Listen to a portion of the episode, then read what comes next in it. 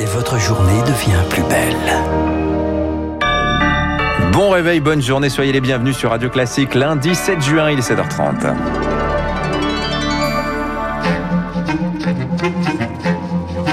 6h30, 9h, la matinale de Radio Classique avec Dimitri Pavlenko. Soyez les bienvenus, c'est un plaisir de vous accompagner jusqu'à 9h. Commençons avec cette nouvelle surprenante, Marc Bourreau, le retour des verres en terrasse. Eh bien, ça ne fait pas le bonheur de tout le monde. Oui, alors qu'elles fleurissent un peu partout, Dimitri, sur les trottoirs depuis le 19 mai dernier. Ces grandes planches de bois, ces barnums sont autant de gênes pour les personnes handicapées. En l'occurrence, les déficients visuels, c'est ce que dénonce la Fédération des aveugles de France.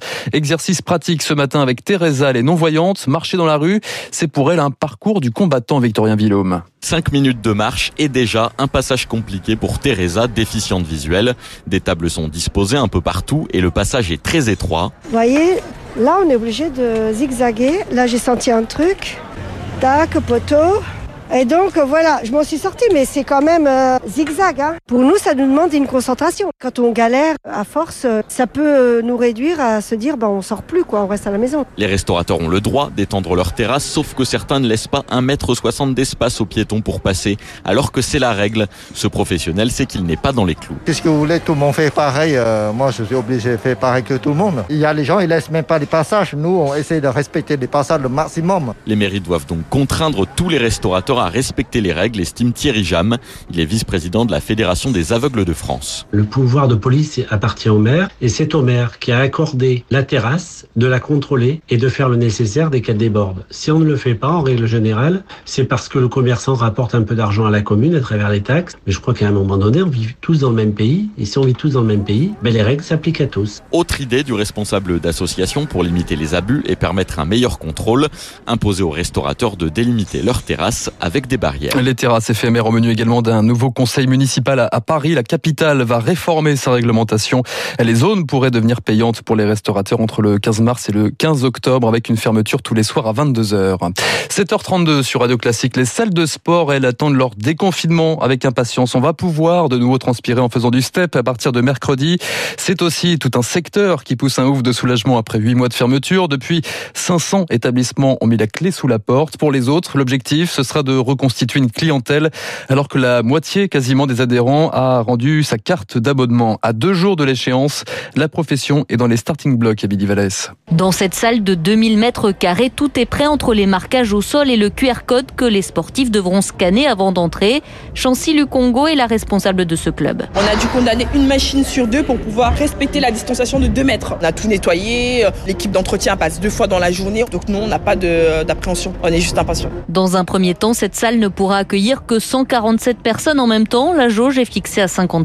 On a aussi les cours collectifs qui reprennent. Donc euh, nos euh, coachs sportifs sortent aussi du chômage partiel du coup. Et euh, bien sûr toujours en respectant la distanciation et le nombre de personnes maximales. Gaëtan Dubuisson veut croire en cette reprise. Il est le directeur général de Fitness Park, le leader en France avec 235 clubs. Même s'il reste prudent car beaucoup de clients ont résilié ou gelé leur abonnement. Sur les 8 mois de fermeture, on aura perdu avec nos franchisés près de 300 000 clients. Et donc la période de juin, elle est capitale parce qu'elle va donner un petit peu le ton. Et la période de septembre le sera encore plus puisque c'est un mois de forte activité pour nous. Donc on aura la réponse sur notre devenir entre juin et septembre. Ce professionnel estime qu'il faudra plus d'un an et demi aux salles pour retrouver leur clientèle d'avant-crise.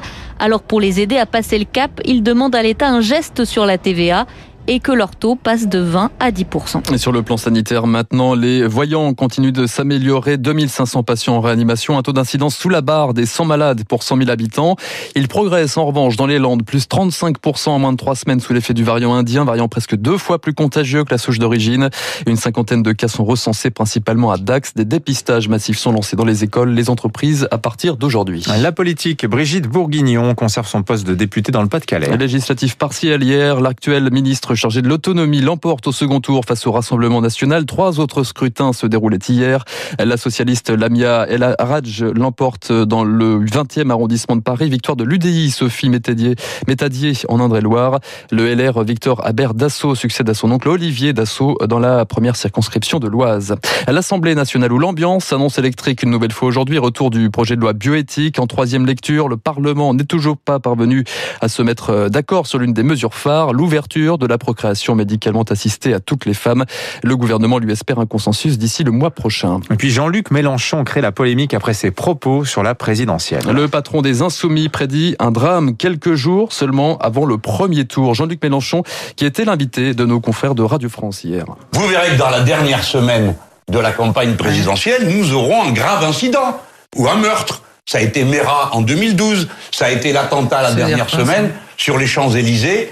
Tout ça, c'est écrit d'avance. Nous aurons l'événement gravissime qui va une fois de plus permettre de montrer du doigt les musulmans et d'inventer une guerre civile. Voilà. Honteux démagogique ont réagi hier les socialistes et la République en marche. Inadmissible, ajoute Latifa Ibn Ziaten, euh, dont le fils militaire avait été tué par le terroriste en 2012. La lutte euh, contre la pauvreté, contre la corruption, il en sera question demain euh, avec la visite à, Mexico de Kamala Harris. Oui, effectivement, la vice-présidente des États-Unis qui est attendue donc dans la capitale du Mexique demain avant le après le Guatemala aujourd'hui. Le Mexique euh, qui est participé donc à des élections générales ce week-end. Hier, le parti d'Andrés Manuel López Obrador perd la majorité au Parlement à l'issue des élections de mi-mandat. Sérieux camouflé pour le leader de la gauche populiste au terme d'un scrutin hors norme où 89 candidats conseillers militants sont tombés sous les balles des narcotrafiquants. Le tennis, Roger Federer raccroche sa raquette à Roland Garros. le Suisse déclare forfait pour les huitièmes de finale. Principe de précaution pour préserver son genou droit mis à rude épreuve ce week-end.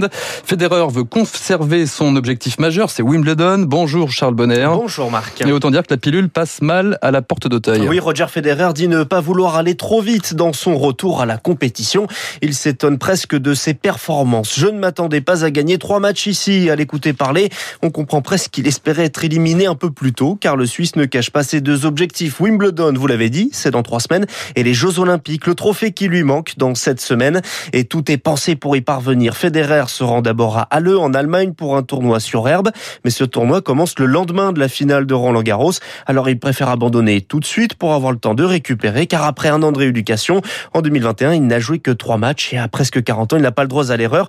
Mais évidemment, les organisateurs se sentent un peu mis de côté. Les spécialistes critiquent cette stratégie, l'accusent de snobisme, sauf peut-être euh, Matteo Berrettini, l'Italien qualifié directement pour l'écart, et ce, sans avoir à battre Roger Federer. Merci Charles Bonner, et ce sera moins facile en revanche hein, pour Yannick Sinner, l'Italien opposé aujourd'hui à Raphaël Nadal.